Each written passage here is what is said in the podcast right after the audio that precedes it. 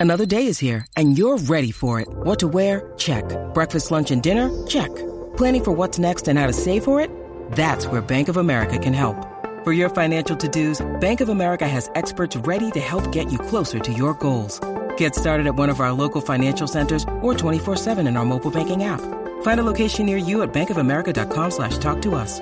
What would you like the power to do? Mobile banking requires downloading the app and is only available for select devices. Message and data rates may apply. Bank of America NA, member FDIC. Pean por nuestra forma de hablar. Nos dicen los chinitos. Llegamos al segmento que nos distingue como puertorriqueños. Hablando como boricua. Acho, papi, es que... Era, en verdad que no sé. Con Yo Soy Jolly en la manada de la Z. Z93 presenta a Jolly Buenas tardes, Yoli, llegamos, Yoli, llegamos. Yoli, Yoli, Yoli. ¿Cómo están? Feliz Bienvenida, año. Bienvenida. ¿Es- ¿Es la primera vez que vienes en el año?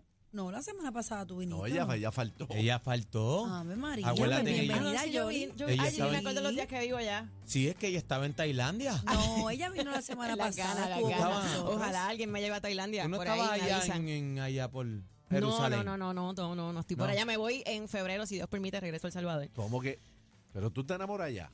Sí, para mí que hay Fíjate, algo pero ahí. no, no, no estamos ella- enamorados. Ella siempre uno tiene que pensar. Pero no, No, puede ser no trabajar, tiene- que ser amor. Ven acá. Mira que está live en Mira, su mírame a los Instagram. ojos, mírame a los ojos. ¿Y por qué siempre para Salvador? Yoli está en Bueno, vivo porque por si allá, acaso, no lo allá, niegues. no, no lo voy a negar, ¿cómo va a ser? No, pero no, este, porque allá que est- está el trabajo. Sí. Y en Adiós. febrero van a estar pasando muchas cosas, en febrero son las elecciones si allá. te ríes, te estás enamorada. Si me río es porque Ah. estoy simpática.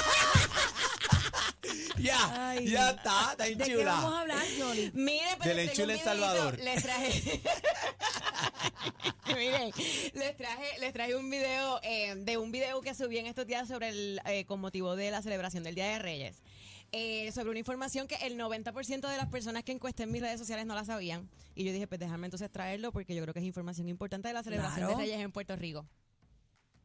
Vamos a verlo, de espérate. los Reyes fue ilegal por 32 años ¿Qué? en Puerto Rico. El 10 de abril de 1899, varios meses luego de la llegada de los norteamericanos aquí a Puerto Rico, se prohíbe por ley la celebración del Día de los Reyes, prohibiéndole a todos los puertorriqueños ese día como un día feriado y exigiéndole a los niños y maestros que tenían que ir a la escuela a estudiar y a dar clases.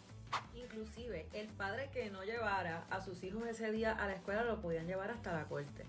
Los puertorriqueños resistieron la imposición estadounidense y recurrieron a lo que era la desobediencia civil.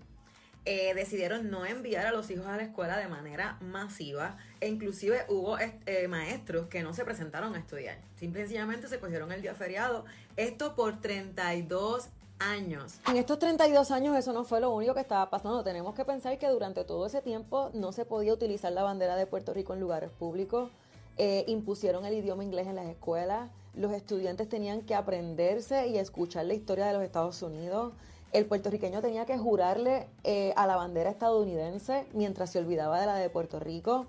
Eh, o sea, todo eso pasaba a la misma vez y los puertorriqueños peleando por el Día de Reyes. Para ese tiempo ya habían maestros estadounidenses en las escuelas, o los estudiantes que faltaban los amenazaban con las ausencias, con que le iban a quitar notas, pero la Federación de Maestros siempre apoyó a los maestros en la celebración del Día de Reyes y resistió junto con el pueblo. En diciembre de 1902, el periódico La Correspondencia de Puerto Rico publicó un artículo que decía que ellos aseguraban que con todo y la ley, el 90% de los puertorriqueños todavía celebraban el Día de Reyes y lo observaban como un día feriado. Finalmente, en el 1931, ya dando por sentado que la imposición estadounidense no tenía remedio y que nadie le estaba haciendo caso, se hace un proyecto de ley en el Senado donde entonces se pide que el 6 de enero se confirme como un día feriado nacional en Puerto Rico.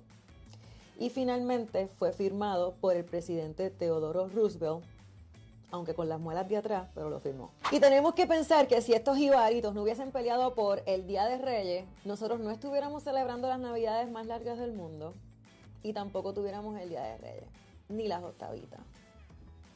Ahí está. Ay, madre, yo estoy impactada. ¿Tú no sabías eso, bebé? Mira para allá. O sea que tuvimos que pelear por nuestros Reyes Magos. Eso es Corrió la así. sangre, llegó a correr la sangre. No, Eso es dice así. que, se que- llevaron gente presa, por eso se llevaban a los papás, los acusaban de que no los enviaban a la escuela. Mira para allá. Y a Melchor Baltasar o Gaspar fueron presos. No, no fueron presos porque estaban celebrando, la, celebrando las promesas Ah, de. Reyes con el pueblo. Ah, ok. El pueblo se mantuvo y eso es bien importante porque es información que no se sabe y hablando obviamente de las octavitas, que son los que se está celebrando ahora en estos momentos, hay que saber que las octavitas son, eh, ¿cómo es? Son herencia de los canarios.